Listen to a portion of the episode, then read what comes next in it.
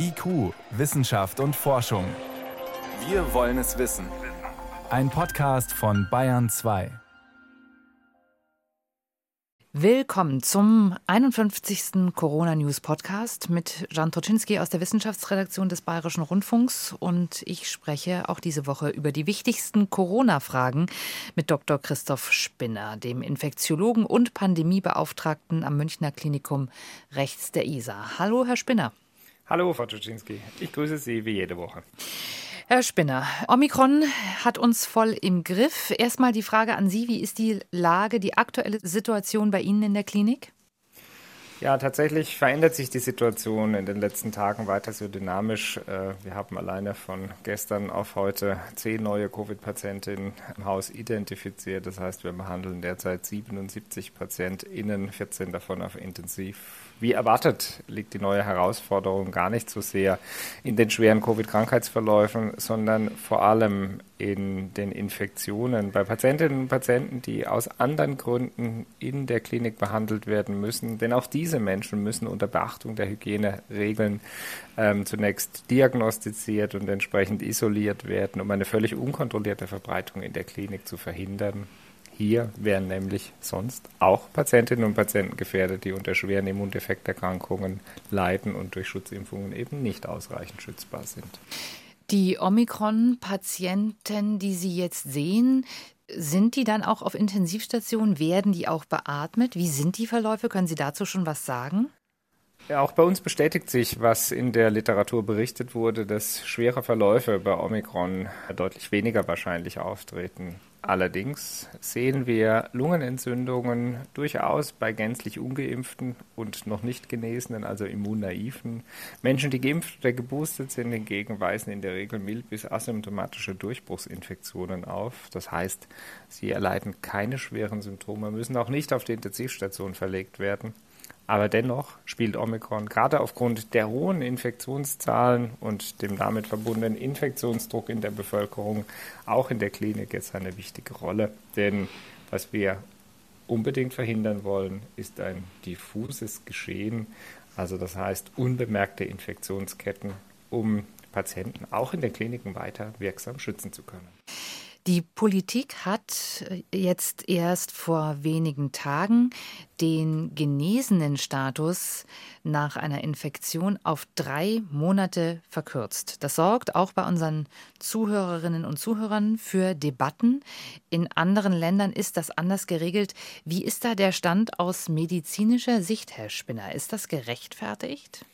Das Problem liegt hier darin, dass es keinen Zustand des absoluten oder nicht vorhandenen Schutzes gibt. Also man ist nicht zu 100 oder 0 Prozent geschützt und deswegen wird es schwierig, die medizinische Erkenntnis in eine klare juristische und damit gesellschaftlich pauschale Einschätzung zu überführen.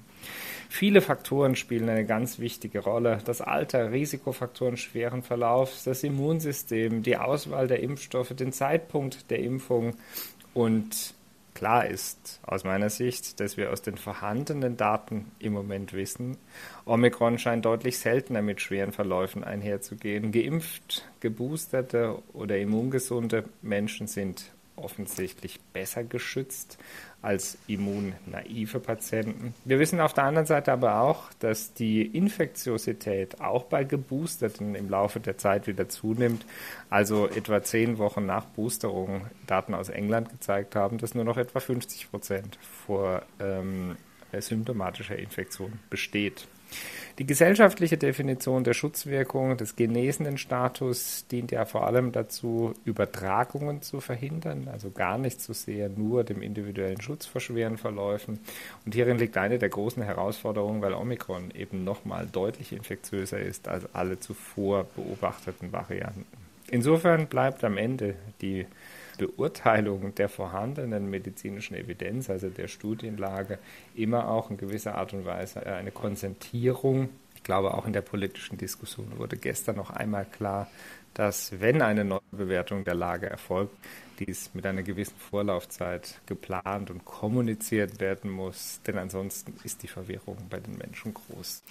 Es zeichnet sich inzwischen ja auch ab, dass die Generationszeit bei Omikron etwas kürzer ist als bei etwa der Delta-Variante, also sozusagen die Halbwertszeit oder die Zeit von der Infektion bis dann zur Weitergabe des Virus. Resultiert daraus vielleicht auch die Befürchtung, dass es eben auch mit dem Immunschutz schneller vorbei sein könnte, eben nach einer Omikron-Infektion? Könnte es da einen Zusammenhang geben aus Ihrer Sicht? Hier bleiben viele Fragen unbeantwortet, denn wir hatten ja schon häufig diskutiert, dass als Folge der Infektion Immunschutz im Sinne von Antikörperantwort Infektionen verhindert, aber gerade für die schweren Verläufe die zelluläre Immunität eine viel größere Rolle spielt. Und mit Blick auf Omikron sind hier viele Fragen noch unbeantwortet. Sie haben selber gerade auch den Begriff schwere Verläufe verwendet, Herr Spinner. Wir haben eine Diskussion unter unseren Userinnen und Usern darüber, was mild eigentlich heißt. Einige äh, wundern sich, dass wir den Begriff in dem Zusammenhang verwenden. Klären Sie uns da nochmal auf aus medizinischer Sicht. Gibt es dafür überhaupt eine Definition? Was bedeutet denn ein milder Verlauf? Ja, die gibt es. Und zwar hatte die Weltgesundheitsorganisation hier entsprechende Definitionen festgelegt. Man darf sich nicht verwirren lassen, denn ein mild, moderater und schwerer Verlauf wird im Wesentlichen durch die Involvierung der Lunge unterschieden. Das bedeutet also gerade schwere Verläufe zeichnen sich dadurch aus, dass aus medizinischer Sicht die Notwendigkeit einer Sauerstofftherapie besteht, weil die Lungenentzündung so stark ausgeprägt ist, dass der Körper nicht mehr von alleine unter Raumluft mit ausreichend Sauerstoff versorgbar ist. Das heißt aber auch, Menschen, die am Ende moderat oder milde Infektionssymptome aufweisen, sind also in der Regel nicht wegen Covid-19 selbst in der Klinik oder müssen deshalb behandelt werden.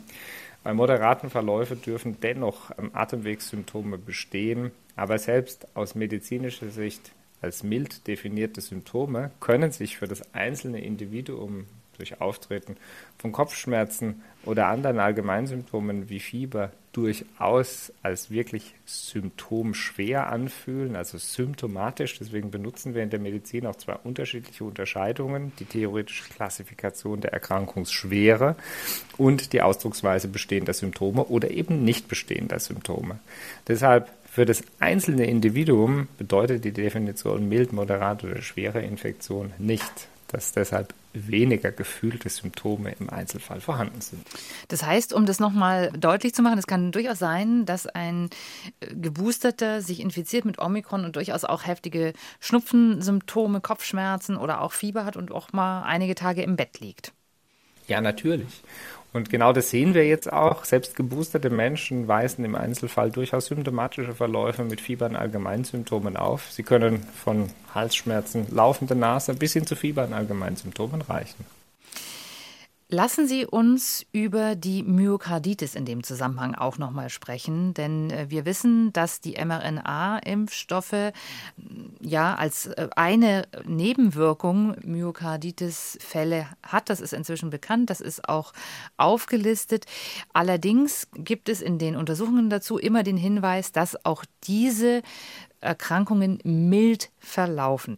Können Sie uns darüber aufklären, Herr Spinner, was heißt denn bei einer Myokarditis mild? Gibt es da unterschiedliche ähm, Arten von Verläufen?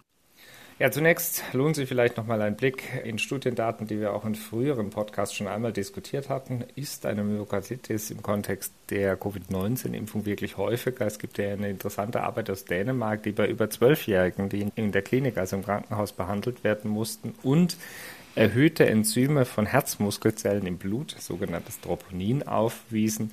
Eine Untersuchung die versucht hat herauszufinden, wie häufig die Myokarditis nach BioNTech BNT162b2-Impfung und äh, moderner Spikevax-Impfung tatsächlich vorkommt. Und was man gesehen hat, ist, dass die Häufigkeit der Herzmuskelentzündungen insgesamt sehr niedrig war, sogar niedriger, als man sie eigentlich in vergleichbaren Settings erwarten würde, nämlich für BNT162 bei 1,4 Ereignissen pro 100.000 und für Spikevax bei 4,2 pro 100.000. 100.000, also insgesamt, daran sehen Sie schon, ein seltenes Ereignis. Am Ende ist es für Impfstoffe wie für alle Arzneimittel ganz wichtig, eine sinnvolle Risiko-Nutzen-Abwägung zu treffen. Und wir wissen auch, dass das Risiko der Herzmuskelentzündung durch eine Covid-Infektion 20 Mal so hoch ist wie das durch Impfungen. Bei der Beobachtung spielt dann ganz entscheidend eine Rolle, welche Populationen untersucht werden. Das heißt also, welche Vorerkrankungen bestehen, in welcher Population zu welcher Jahreszeit untersucht wird, denn viele andere Viren lösen ebenso Herzmuskelentzündungen aus. Hier ist es wiederum so, dass auch wieder die Symptomschwere in die Definition mit einfließt. Vereinfacht ausgedrückt ist es im schlechtesten Fall so, dass es eine Entzündung des Herzmuskels durch eine virale Entzündung gibt und während wir sonst Allgemeinsymptome spüren, ist es beim Herzen besonders gefährlich, weil das Herz dann seine Arbeit, das Blut durch den Körper zu pumpen, nicht mehr so gut wahrnehmen kann würde also im schlimmsten Fall bedeuten, dass die Blut- und Sauerstoffversorgung des Körpers beeinträchtigt wird. Glücklicherweise sind die meisten Entzündungen des Herzmuskels durch Viren eher milder Natur. Das heißt, die Pumpleistung des Herzens wird kaum oder minimal beeinträchtigt. Äh, Menschen spüren also vor allem Symptome wie Kurzatmigkeit oder verminderte Belastbarkeit. Wichtig ist auch hier nicht zu überambitioniert zu sein, denn gerade für Leistungssportler spielt dies eine große Rolle. Wenn das Herz insgesamt nicht mehr so belastbar ist, dann ist natürlich auch die Reserve für Hochleistungssport geringer und außer der eingeschränkten Pumpfunktion kann es auch immer zu sogenannten Herzrhythmusstörungen kommen. Das ist durchaus auch für junge, leistungsfähige Menschen von hoher Relevanz.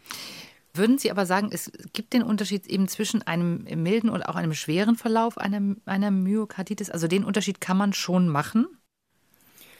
Ja, natürlich. Es gibt dafür auch medizinische Definitionen. Ähm, tatsächlich ist die Diagnose für den Laien nicht ohne weiteres möglich. Man benötigt dann dafür spezielle Untersuchungsverfahren, wie zum Beispiel die Magnetresonanztomographie, also ein nicht invasives Untersuchungsverfahren des Herzens, um sehen zu können, ob sich beispielsweise Wasser zwischen, im Herzbeutel, zwischen Herzbeutel und Muskulatur anreichert, ob es einzelne Regionen im Herzen gibt, die äh, nicht mehr so gut funktionieren, also die Pumpfunktion beeinträchtigt ist. Schwere Perimyokarditiden sind auch nie symptomlos. Hm. Wenn so eine Myokarditis mild verläuft, kann die trotzdem auch äh, dauerhafte Schäden nach sich ziehen oder welche dauerhaften Schäden können überhaupt bleiben? Der schlimmste dauerhaft bleibende Schaden einer Perimyokarditis, also der Herzmuskelentzündung, wäre eine Vernarbung des Herzens, quasi so ähnlich wie nach einer gestörten Durchblutung, also einem Herzinfarkt. Das heißt, der Herzmuskel geht an dieser Stelle irreversibel verloren. Das passiert glücklicherweise bei den durch Impfungen assoziierten Peromyokarditiden so gut wie gar nicht, denn die berichteten Fälle sind in der Regel mild bis moderat, das heißt heilen in wenigen Tagen bis Wochen eigentlich wieder aus.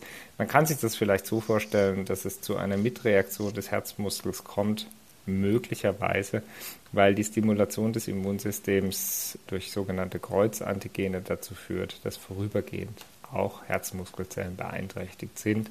Ich glaube, um diese Frage abschließend zusammenzufassen, wissen wir heute, dass die Herzmuskelentzündungen nach Impfungen milde, seltener als erwartet sind und deshalb das Risiko-Nutzen-Verhältnis der Impfstoff weniger beeinträchtigt ist oder günstig ist. Wir wissen auch, dass nach moderner Impfung, insbesondere nach der Volldosis, das Risiko bis zu fünffach erhöht ist im Vergleich zur BNT 162b2 BioNTech-Impfung und deshalb mit inzwischen auch in Deutschland nur mit der Hälfte der moderner Dosis geboostert wird und dieser Impfstoff vor allem bei über 30-Jährigen eingesetzt wird. Herr Spinner, lassen Sie uns äh, noch einmal über PCR-Tests sprechen. Auch dazu haben wir gerade eine Diskussion, weil wir merken, dass wir in Deutschland an die Grenze der Testkapazitäten stoßen. Ich äh, zitiere mal kurz aus dem letzten Wochenbericht des Robert Koch Instituts. Äh, dort heißt es, dass die maximale Amplitude der Omikronwelle im Meldewesen voraussichtlich nicht exakt quantifiziert werden kann. Man wird in Zukunft also die Omikron-Fälle durchaus auf Schätzungen einholen. Wie sehen Sie das? Reichen diese Schätzungen aus, um das Pandemiegeschehen weiter gut einordnen zu können? Ja, da bin ich überzeugt davon. Denn wir nutzen bei anderen Atemwegserkrankungen, zum Beispiel der Influenza, auch keine exakten Meldedaten, sondern wir greifen hier auf sogenannte Sentinel-Praxen zurück, also einzelne Praxen und Einrichtungen, in denen die Häufigkeit gemessen wird und dann auf die Allgemeinbevölkerung äh, geschlossen bzw. hochgerechnet wird. Mit der deutlich steigenden Infektionszahl und ähm, natürlich dem hoffentlich damit verbundenen Übergang auch in ein endemisches Infektionsgeschehen und die Chancen dafür stehen durchaus gut, bedeutet dies, dass wir eben nicht mehr jedem einzelnen Infektionsfall nachgehen können, Das wäre ja sonst bei Atemwegserkrankungen auch nicht der Fall. Und dennoch nutzt man diese sogenannten Sentinel-Daten. Das heißt, äh, indem eben in einzelnen Einrichtungen gemessen wird und die Häufigkeit in verschiedenen Altersgruppen beurteilt wird, um epidemiologische Hochrechnungen zu machen. Auch äh, andere Länder nutzen diese Möglichkeit für andere Atemwegserkrankungen. Damit haben wir insgesamt gute Erfahrungen gemacht. Und ich glaube, es lohnt sich jetzt durchaus die vorhandene Testkapazität dorthin zu fokussieren, wo sie dringend benötigt wird, nämlich in vulnerable Populationen, um Ausbrüche in Kliniken früh zu erkennen, um Ausbrüche in Altenheimen früh zu erkennen. Also überall dort, wo sie auch von infektionsepidemiologischer Konsequenz sind. Eines ist indes sicher. Wer Atemwegssymptome hat, sollte natürlich zu Hause bleiben, auch wenn der Schnelltest negativ ist. Das heißt aber, äh, Sie sehen das als eine richtige politische Entscheidung an, die gestern getroffen wurde, eben die PCR-Tests zu priorisieren und eben nicht mehr jedem, der das möchte, einen PCR-Test zukommen zu lassen. Sie ist vor allem unausweichlich, denn wenn wir in die Situation kommen, und so ist die Entscheidung, dass die PCR-Testkapazität nicht mehr ausreicht, die Wahrscheinlichkeit steigt vor allem mit den hohen Infektionsfällen, dann macht das natürlich Sinn. Eine andere Möglichkeit, wo PCR-Tests ebenso eingespart werden können, ist in der Nutzung zur Freitestung. Denn hier wissen wir nach über zwei Jahren und angepassten Quarantäneregeln durchaus, dass immungesunde Menschen nach zehn Tagen nicht mehr infektiös sind. Hier können Antigentests genutzt werden. All dies trägt wirksam dazu bei, dass Kapazität eingespart werden kann. Und wenn sie dennoch nicht ausreicht, dann geht es beim Testen ja nicht nur darum, infektionsepidemiologische Messdaten zu generieren, sondern daraus Konsequenzen abzuleiten. Und ich glaube, das kann man auch aus Näherungsdaten, das würden wir auch sonst so machen. Das heißt, auch wenn das Robert-Koch-Institut jetzt sagt, PCR wird zur Diagnostik verwendet, aber zum Beispiel auch nicht mehr variantenspezifische PCR-Tests sollen nicht mehr priorisiert werden, dann heißt das im Prinzip, wir wissen ohnehin, Omikron ist überall und müssen jetzt auch nicht mehr über jeden Fall immer einen PCR-Test haben, oder? Also Sie würden sagen, das ist kein allzu großes Risiko, diese Priorisierung jetzt eben anders zu setzen. Wichtig ist zu unterscheiden zwischen PCR-Test zur Diagnostik, also ist ein Mensch SARS-CoV-2 infiziert oder nicht, und den Varianten PCRs. Das Verfahren dahinter, Polymerase-Kettenreaktion, also Erreger-Direktnachweis, Suche nach Erbgut von Erregern, ist das gleiche. Aber gerade die Varianten PCRs dienen eben nur einer zusätzlichen Verfeinerung, hat der Mensch Omikron oder nicht. Und wir wissen in Deutschland, dass inzwischen praktisch alle Infektionen Omikron entsprechen, hat also insofern keine epidemiologische oder individualmedizinische Konsequenz. Und deshalb lohnt es sich, die PCR-Kapazität, die ja knapp ist, in Tests umzuswitchen. Und es gibt sehr gute Untersuchungen, die gezeigt haben, dass neue Varianten, die mit einer Häufigkeit von 0,1 bis 1 Prozent vorkommen würden, bereits dann zuverlässig erkannt werden, wenn 5 Prozent aller Tests ähm, auf neue Varianten sequenziert werden. Und ich glaube, dieses Verfahren nutzen viele Länder bereits erfolgreich. Wenn die PCR-Tests zur Diagnostik jetzt auch priorisiert werden und den vulnerablen Gruppen vor allen Dingen zur Verfügung gestellt werden, wie Sie ja auch gesagt haben, dann wüsste ich gerne noch, was Sie davon halten, von einem Weg wie in Spanien jetzt geht. Dort hat man ja gesagt, man will jetzt mit der Corona-Pandemie ähnlich wie mit der Influenza umgehen. Über die Schätzungen haben wir ja gerade auch schon gesprochen. Dort ist es inzwischen so, wer einen positiven Antigen-Schnelltest hat, da ist die Ansage, einfach sieben Tage zu Hause zu bleiben. Das heißt, die Menschen gehen gar nicht mehr irgendwo hin zu einem PCR-Test, sondern die Ansage ist sieben Tage isolieren. Hat das nicht auch einen gewissen Charme? Ja, das wäre dann der komplette Übergang in die endemische Erkrankungs- oder endemische Pandemiephase. Auch in Deutschland wäre es ja früher so gewesen, wenn Sie zur Grippesaison Erkältungssymptome gehabt hätten, bleiben Sie zu Hause und würden nur dann einer Diagnostik zugeführt, wenn Sie besonders schwere Verläufe hätten oder Risikofaktoren für schwere Verläufe beziehungsweise in der Klinik befindlich sind.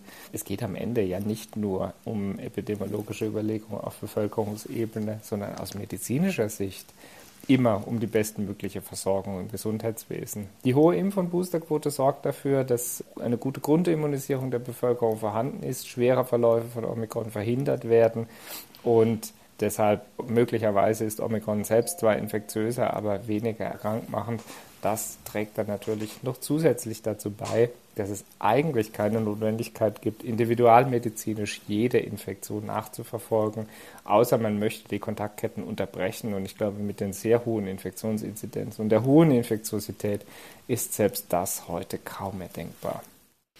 Herr Spinner, ich würde sagen, wir belassen es heute hier an dieser Stelle. Ich danke Ihnen für die Antworten auf alle Fragen und wir sprechen uns nächste Woche wieder an dieser Stelle. Ich freue mich drauf, Herr Czyczinski. Alles Gute und bleiben Sie jetzt mehr denn je gesund.